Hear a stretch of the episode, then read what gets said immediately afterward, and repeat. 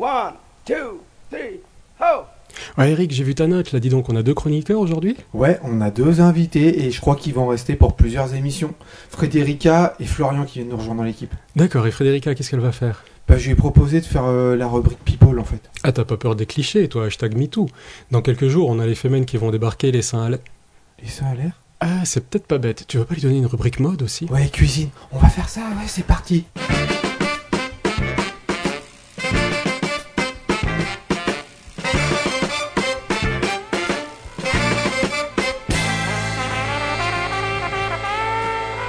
Salut tout le monde, vous écoutez la pause vélo et aujourd'hui on est nombreux. On va enregistrer l'épisode numéro 4 et on va parler des villes sans voiture. Parce que le paradis sur Terre, ça existe, il y a des villes sans voiture. Même en Europe, il y en a. Vous, vous en connaissez vous euh Non, éventuellement des villes sans voiture? Il Euh, y a Ivoire Ouais, ouais, c'est des villages, ouais, il y a des villages sans voiture. aussi. Moi j'ai mon petit village euh, Sauvernier côté français mais à la frontière suisse. Ben, tous les dimanches ils interdisent une rue aux voitures. Mais juste une rue. Ah, C'est déjà pas mal. C'est déjà ça. C'est un bon début. C'est un bon commencement. Et ben, je peux vous parler d'une ville en Europe que vous connaissez tous. Tout le monde connaît une ville où il n'y a pas de voiture. Venise. En fait, je- en fait les, les quatre villes dont je vais vous parler, c'est des villes où, où je suis allé.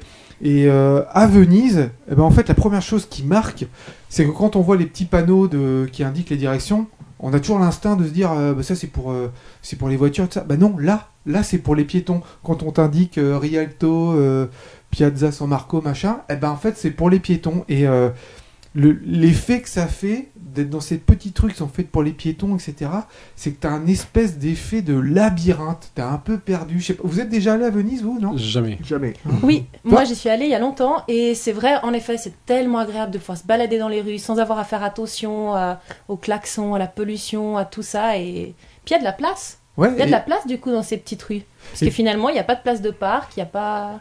il y a, alors, il y a les canaux, il y a les canaux Oui. avec quelques, quelques barques à C'est quand même mais, euh, vachement plus romantique, ça a beaucoup plus de gueule que Ouais. les voitures. hein.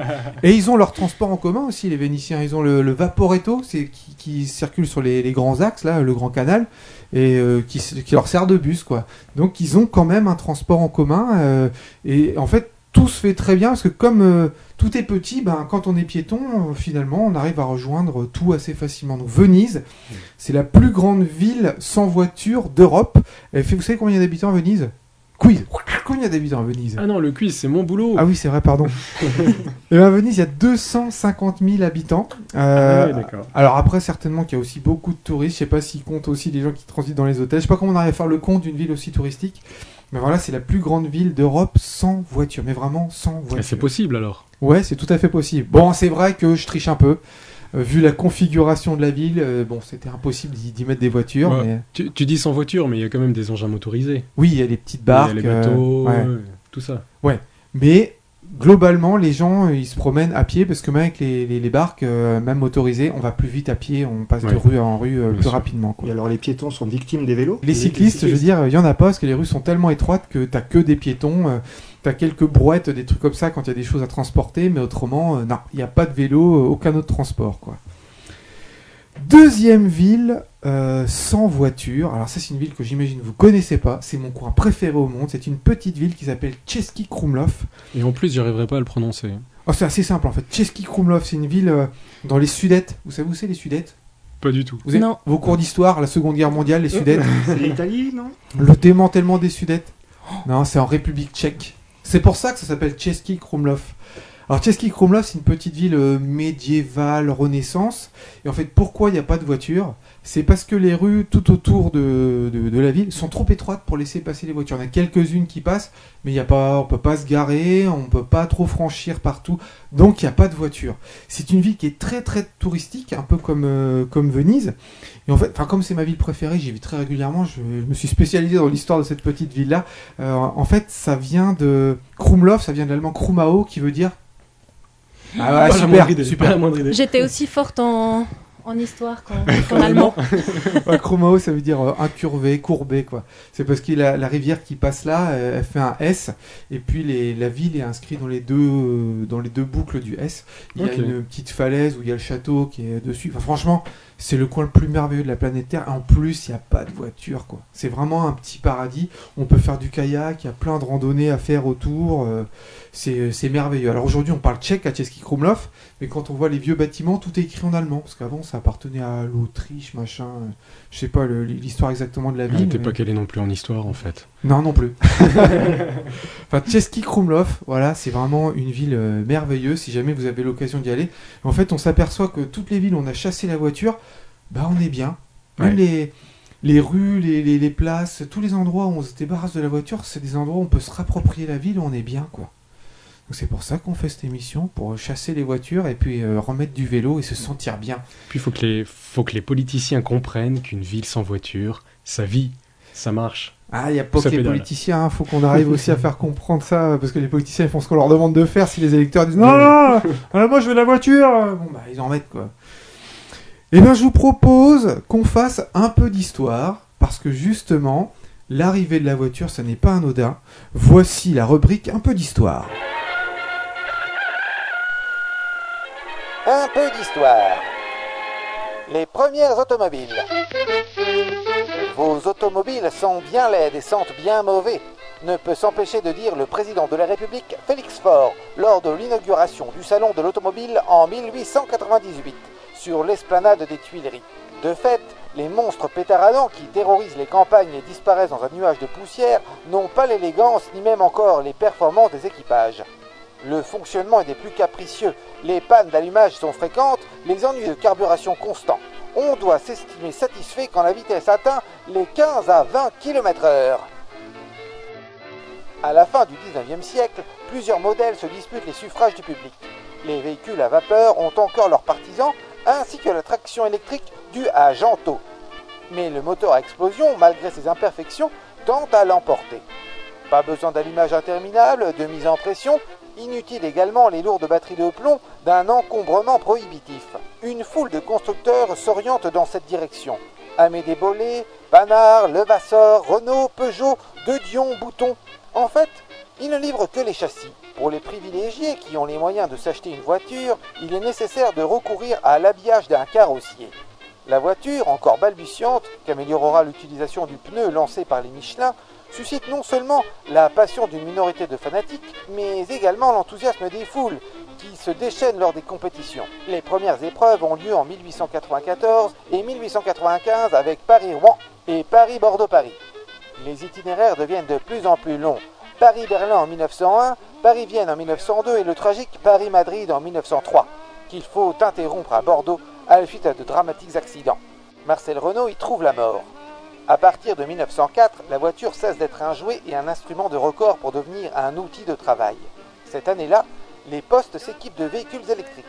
Les grands magasins emboîtent le pas, les pompiers de Paris suivent, adoptant le moteur à explosion. Le premier taxi de la compagnie des autoplaces apparaît lui en 1904 et plusieurs généraux utilisent la voiture lors de longues manœuvres dans l'Est. La production française dépasse 30 000 véhicules sur un total de 53 000 fabriqués dans le monde. Les progrès techniques sont d'une rapidité extraordinaire et désormais, nombre de médecins, de commerçants, d'industriels se servent de la voiture pour l'exercice de leur métier. En 1913, le parc français compte 110 000 véhicules. La voiture a gagné la partie, elle élimine le cheval et s'apprête à concurrencer le train.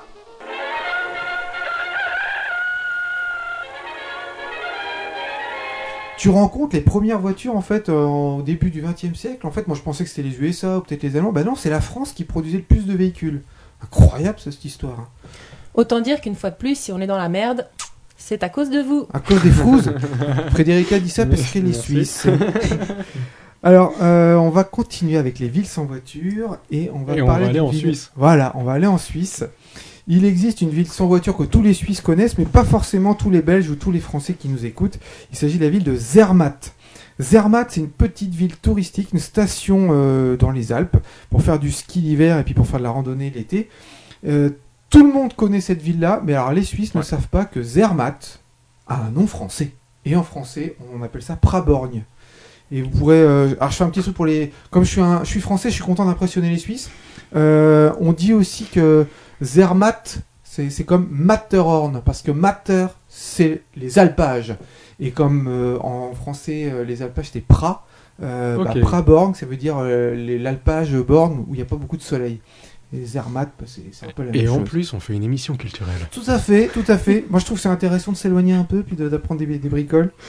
Alors, Zermatt, je me suis renseigné euh, pour savoir comment Zermatt était devenu une ville sans voiture. Alors, c'est devenu euh, un peu comme Český Krumlov et Venise, euh, une ville sans voiture, un peu aussi. Par obligation, Voilà. c'était un peu imposé. Et puis grâce au tourisme. Oui. Alors Zermatt, c'est une ville qui est tout au fond d'une vallée qui est encaissée. Donc s'il y a trop de voitures, c'est trop pollué, c'est trop encombré. Donc la pollution cache les, les montagnes. S'il y a trop de véhicules pour les touristes, c'est invivable. Donc il y a une votation, c'est-à-dire que les habitants de Zermatt ont voté en 1972 pour dire on arrête fin des voitures, fin des voitures à moteur à explosion, fin des voitures. Voilà, c'est une, c'est une votation populaire euh, qui a été confirmée euh, quelques années plus tard, euh, dans les années 80. Par deux fois, ils ont dit on arrête, on veut plus de voitures à, à Zermatt. Euh, et du coup, eh ben, dans cette petite ville, vous pouvez passer vos vacances d'été ou d'hiver sans être embêté par le bruit des moteurs. Et Mais l'odeur. ce que je comprends bien, Eric, c'est que nous, on a le même pouvoir, donc C'est-à-dire nous aussi, on pourrait avoir des villes sans voiture. Ah oui, c'est Ouais. faisable. C'est vrai qu'en Suisse, ouais, là, c'est le peuple qui décide. Ouais, ça- c'est ça qui est bien. Mais alors, euh, est-ce que tous les peuples, tous les pays sont prêts à faire ça Si on fait des votations dans dans n'importe quelle ville, est-ce que euh, les, Est-ce que ça passerait les, voilà, les anti-voitures sont Ils ont déjà majoritaires accepté que le vélo soit inscrit dans, Dans la dans la Constitution. Constitution suisse. Ouais, c'est déjà C'est déjà vachement un bien. pas. Alors par contre, en fait, je, mens un peu, j'embellis euh, les choses parce qu'à Zermatt, il y a quand même des véhicules. Il y a, plein de petites camionnettes qui ont... euh, on, on les trouve qu'à Zermatt. Hein. C'est des petites camionnettes avec euh, un, moteur électrique, avec un, plateau derrière pour emmener les touristes et les valises et puis les mécaniciens et tout ça. Et en fait, si on veut se rendre à Zermatt, il faut s'arrêter en train dans la petite ville, enfin, il faut prendre le train dans la ville qui est un petit peu en bas de la vallée. Et puis le train, il vous emmène à, à Zermatt. Mais il y a quand même deux semaines dans l'année où la ville est accessible aux voitures. C'est à l'intersaison. Donc je sais plus, je crois que c'est au mois d'octobre et puis au mois de- d'avril, il me semble. Où à ce moment-là, quasiment tous les hôtels ferment pendant une semaine. et c'est à ce moment-là qu'on fait les travaux. Donc là, il y a tous les camions Ouais, qui, arri- qui arrivent. On la ville, c'est un peu un chantier. Donc c'est vraiment pas le moment d'y aller. Mais je trouve que c'est un bon compromis. On dit voilà, pendant euh, deux semaines dans l'année, quand on doit tout refaire, tout nettoyer, ben euh, il n'y a plus personne, plus de tourisme. Et puis euh, on a quand même le- les moteurs à explosion qui viennent nous filer un coup Ouais. de main pour, euh, pour le, le travail. Quoi. Moi, je suis pour. hein. Pourquoi pas faire des villes où seuls les ambulances et les camions de chantier sont autorisés quoi. Pourquoi Je pas pense qu'on serait content de voir ça euh, sur le Mont Blanc et au pied du Mont Blanc à Chamonix. Ouais. Et puis dans la vallée de l'Arve qui est vachement polluée en fait. Et beaucoup de Français se plaignent maintenant à Ouais. cause de cette pollution. On Donc- voit plus le Mont Blanc du tout. Ouais, c'est terrible. Hein. Et alors, on a la solution à portée de main. Il faudrait peut-être une votation populaire. Mais j'ai toujours peur de ça. Euh, la, la démocratie, c'est bien, mais euh, c'est quoi la limite, quoi? Parce que voilà, on voit en France en ce moment, là, il y a euh, le, le peuple se fâche un peu parce qu'on augmente le prix de l'essence. C'est la démocratie. Donc, si on écoute la démocratie, bah, on n'augmenterait pas le prix de l'essence. Mais moi, j'ai l'impression que l'essence, c'est quand même ce qui nous ruine un peu. Donc, enfin bon, voilà. Je vais pas rentrer dans la polémique. Et ben, Frédérica, c'est à toi. La rubrique People. Les pipis, les papas, les people. Aujourd'hui, dans la rubrique People, nous allons parler de Manuel Neuer, gardien de but de l'équipe du Bayern Munich, 32 ans, 1m93, 90 kg, malheureusement marié et allemand. Considéré comme l'un des meilleurs gardiens de but de sa génération, le gardien de but affiche un sacré palmarès. Vainqueur de la Coupe du Monde en 2014, Gandor du meilleur gardien de la Coupe du Monde en 2014, footballeur allemand de l'année 2011-2014, et j'en passe. Autant vous dire qu'il est décoré, le gaillard. Ouais, mais il est pas champion du monde 2018 Pardon, excusez-moi si j'ai une aparté, je sais pas pu m'empêcher. Mais, mais, le dimanche 21 octobre, Manuel Neuer tapait fort. En effet, il est venu à l'entraînement à vélo. Alors bon, le média dans lequel euh, nous apparaît cette news ne nous précise pas la quantité de kilomètres qui relie son domicile à ses entraînements. Mais imaginez un peu le décor. Manuel Neuer sur son tricycle, entouré de Hummer, grosse Mercedes. N'empêche que moi, un gars à vélo, je trouve ça carrément sexy. Et autant dire que le mec, il doit avoir sacrément confiance en lui. Enfin, je veux dire, comparé à un type qui conduit un Hummer, bah, moi je dis ça, mais je dis rien. Ah, tu veux dire que c'est proportionnel à la taille de. Ah. Inversement pro- proportionnel. Oui, c'est ça. mais moi, je pense qu'il doit être, il doit être heureux, ce gars-là, il doit être happy. Il doit être happy, d'ailleurs. Bah, le vélo, ça. Non, mais moi je me dis qu'il faudrait qu'il y ait plus de joueurs comme ça parce que c'est des exemples. C'est des, euh, je sais pas si Kylian Mbappé, enfin, ou des, des- des joueurs célèbres, ils venaient en vélo. C'est des, c'est des exemples pour plein de jeunes. Si je sais pas, Rihanna aussi euh, elle se promenait en vélo. C'est des, c'est des exemples. Je suis sûr qu'il y a plein de jeunes, plein de monde qui se mettraient à faire du vélo s'il y avait des, des, des gens connus qui, qui se déplaçaient comme ça. Qui donnait l'exemple. Ouais, qui donnaient l'exemple. Donc, les euh, sportifs, ils gagnent en échauffement, hein. c'est un échauffement le vélo. euh, ouais, en plus, en plus. C'est vrai. Ouais. Hein vrai. Ça éviterait des claquages.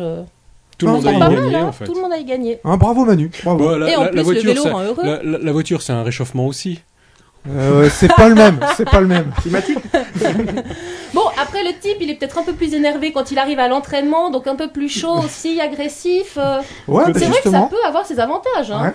Tu Parce pas que dire je sais que le pas, vélo vous, mais- rend agressif, le vélo ne rend pas agressif. Ah non, justement. C'est peut-être là le problème.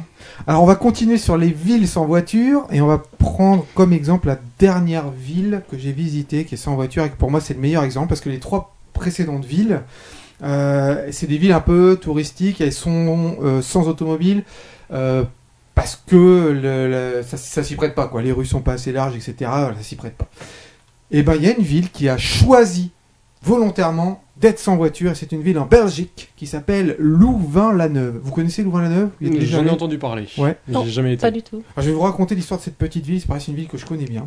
Euh, Louvain-la-Neuve, en fait, l'histoire c'est que euh, à la base, c'était une seule ville qui s'appelait Leuven, où il y avait les, les Belges wallons et les Belges flamands qui vivaient ensemble, jusqu'à ce que le drame survienne. Oh. Euh, ils, ils se battent souvent, les conflits linguistiques entre les communautés. Ah bon, on Euh, connaît pas C'est ça en c'est un peu Suisse. comme chez nous. et ben euh, là, en fait, ça en est à un point, ils ont dit on peut plus vivre ensemble. Et euh, il y a l'université catholique de Leuven, euh, ça veut dire Louvain en, en flamand, qui a dit on, on sépare, les étudiants francophones, vous allez ailleurs. Et du coup, ils ont décidé de créer au début des années 70, donc c'est tout récent, en pleine époque de l'automobile, une ville nouvelle. C'est d'ailleurs la ville la plus nouvelle euh, de, de- de Belgique. La dernière ville créée, euh, elle est du, c'est une ville du, du 15e siècle. Donc c'est vous dire à quel point c'est tout neuf Mm. comme ville par rapport au reste du pays. D'où le nom. Ouais, Louvain, la Neuve. Donc on dit Leuven pour l'ancienne Louvain et puis euh, Louvain pour la Louvain, la, enfin Louvain la Neuve avec l'accent. Alors Louvain la Neuve, ils ont décidé dès le départ de construire la ville autour de l'université et de dire ça sera une ville. C'était dans la charte de construction de la ville. On fera en sorte qu'on puisse se déplacer sans voiture, favoriser les piétons, les déplacements doux. Au point où euh, partout on peut, euh, où on doit croiser une, une petite route de voiture, mais sachant qu'il y a quasiment rien, hein, c'est vraiment euh, rien du tout. Il y a des ponts ou des tunnels. Et les axes principaux sont enterrés sous la ville avec les parkings. Il y a des grands parkings aussi qui sont à l'extérieur de la ville. Mais ça fait, moi, ça m'a fait le même effet qu'à Venise, espèce de d'effet labyrinthe quoi. T'es dans la ville. Et puis tu cherches les grands axes pour t'orienter, t'es un peu paumé, tu dis je vais tomber sur le Minotaure à un moment donné, et tu, tu te promènes à pied, puis au bout d'un moment tu oh, tu t'y fais très vite, hein. moi ça m'a pris une demi-journée, mais c'est vrai que ça fait drôle, quand on connaît pas, on a l'impression d'être enfermé, qu'on se dit mais comment on sort d'ici? Puis on regarde les panneaux, puis voilà, on s'oriente dans la ville, et c'est un régal. Moi je suis allé travailler là-bas, j'étais à l'autre bout de la ville, et puis j'allais travailler à l'université, je traversais euh, toute la ville, mais ça se fait... euh, je sais pas, il y avait un kilomètre 5, mais on est bien, c'est hyper agréable de se promener comme ça. Quoi. Enfin, Ouais. Moi, je- je- j'adore. Et puis, euh, il y, a, y a une autre chose, euh, le- un, un effet induit de, bah, de chasser les, les voitures, c'est que la ville paraît beaucoup plus petite. Si les routes sont moins larges, s'il y a moins de places de parking, etc., eh ben, la ville est beaucoup plus dense finalement. Il y a plus de place déjà pour mettre de la verdure. Et puis les, les parcours sont, sont moins denses, sont moins longs parce que la ville... euh, Tout est plus accessible. ouais, Plus rapproché. Ouais, c'est une ville de 10 000 habitants, mais je, je te jure, j'ai l'impression, pour connaître une ville de 10 000 habitants, voilà, euh, je vois quelle taille ça fait, tout ça, Hmm. bah t'as l'impression que la ville, elle en fait la moitié, en fait, parce que euh, bah, tout l'espace est dédié aux piétons et il n'y a pas tout, tout, ce qui est, tout ça qui est colonisé par les voitures. Enfin, moi, j'ai trouvé ça génial. Au point où, la deuxième fois, j'y suis allé travailler, je suis resté deux jours de plus, juste pour faire du tourisme, pour continuer à me promener, parce qu'on est bien, quoi. On peut Ouais. aller n'importe où au milieu de la rue, en bouquine, on, on est bien, il n'y a pas de bruit, c'est calme, c'est que du bonheur. Et il y a un autre truc qui est génial à propos de Louvain-la-Neuve, c'est qu'ils ont les 24 heures vélo. Il y a une grosse ville, euh, enfin, il y a une grosse vie estudiantine là-bas. Je crois que la moitié des résidents à peu près hein, sont étudiants, donc c'est hyper vivant. Et euh, bah, tous les ans, ils organisent les 24 heures vélo. Et euh, bah, ils, ils dé- ils déterminent un petit circuit euh, dans la ville. Et puis il faut, il y a des équipes, il faut faire le plus de tours possible dans, en en 24 heures, quoi. C'est c'est lui Ok, qui fait plus de tours. C'est le principe du 24 heures euh, du Mans. quoi. Voilà, comme les 24 heures du Mans. Ouais. Je crois qu'il y a d'autres villes hein, qui ont des 24 heures comme ça, euh, vélo. Si jamais possible. on peut faire un appel aux auditeurs, hein. Vous qui nous écoutez, vous, avez, vous êtes bienvenus dans l'émission. Si vous avez des trucs à nous raconter, des informations à nous donner, venez ou envoyez-nous des Envoyez-nous messages. tout ça, ouais. Du coup, s'il y a des 24 heures vélo ailleurs, dites-le nous. Et alors, un truc qui était important pour moi, qu'il fallait souligner sur les 24 heures vélo de Louvain-la-Neuve, c'est que c'est quand même le deuxième plus gros débit de boissons, de bière, en 24 heures.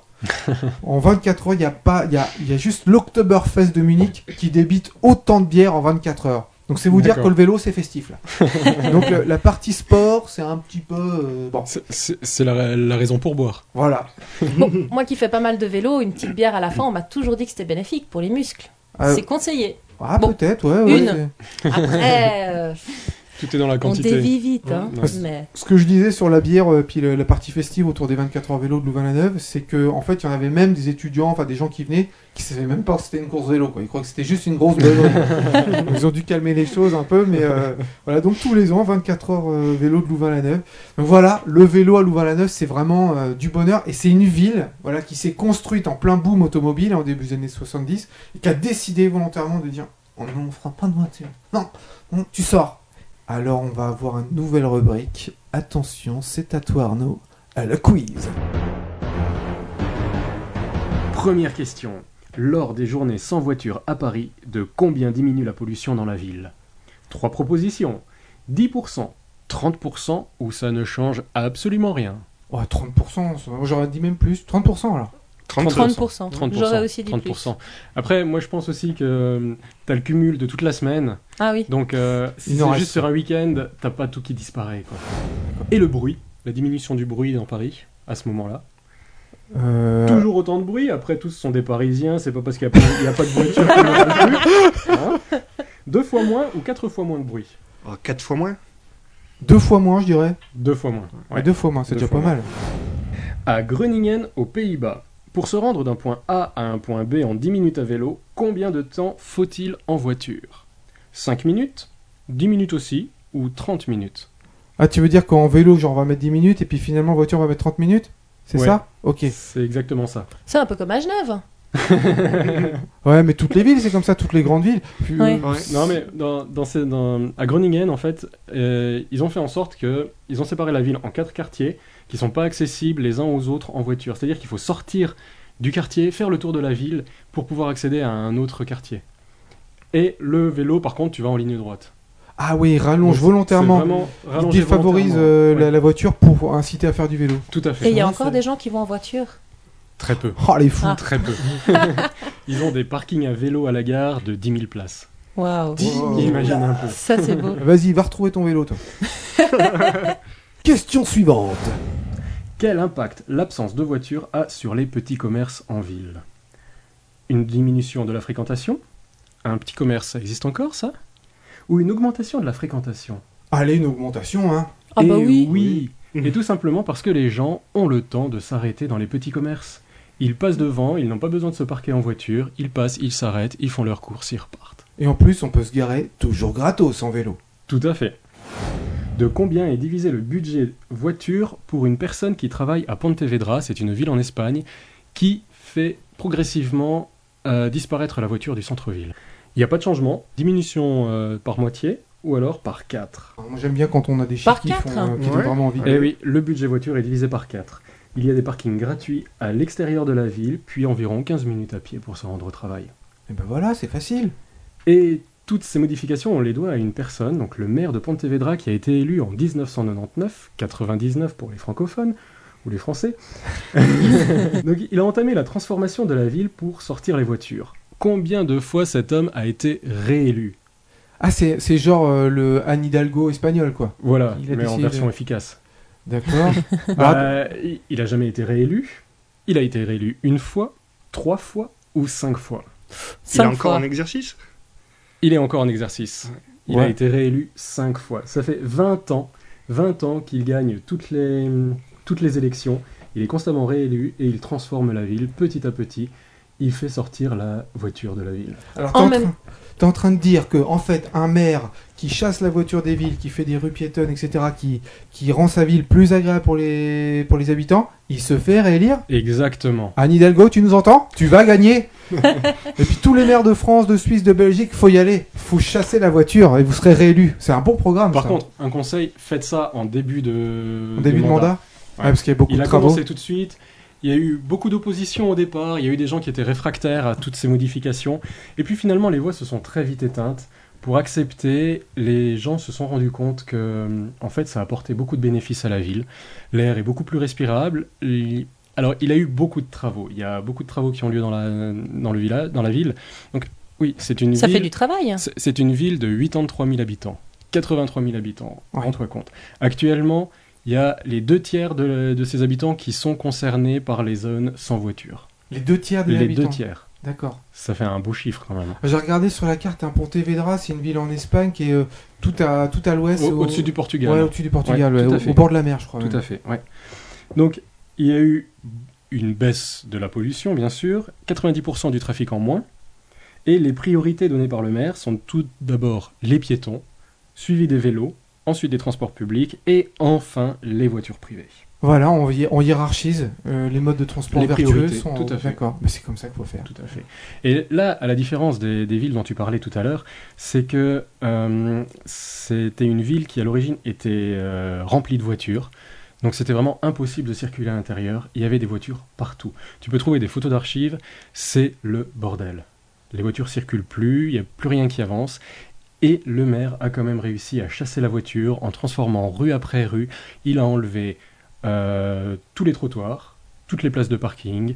Ce sont des, des grandes artères euh, où tu respires, où les gens se promènent librement. Tu as des enfants qui jouent sur les, sur les places et tout, c'est magnifique. Ça fait vraiment, ça fait envie. Quoi. Mais c'est vrai que ça, le- euh, la voiture, quand on a des enfants, euh, on a un peu les jetons, quoi. On- autant on peut lâcher euh, son gamin dans la rue comme ça, parce que Ouais. s'il n'y a pas de voiture, il n'y a pas de danger. Mais dès qu'il y a des voitures, dès qu'il y a une rue et des voitures, on n'ose plus sortir les gamins. Je, je lisais même une statistique qui disait que dans les années euh, 60, les enfants ils jouaient 4 heures par jour dehors. Ouais. Aujourd'hui, c'est 20 minutes.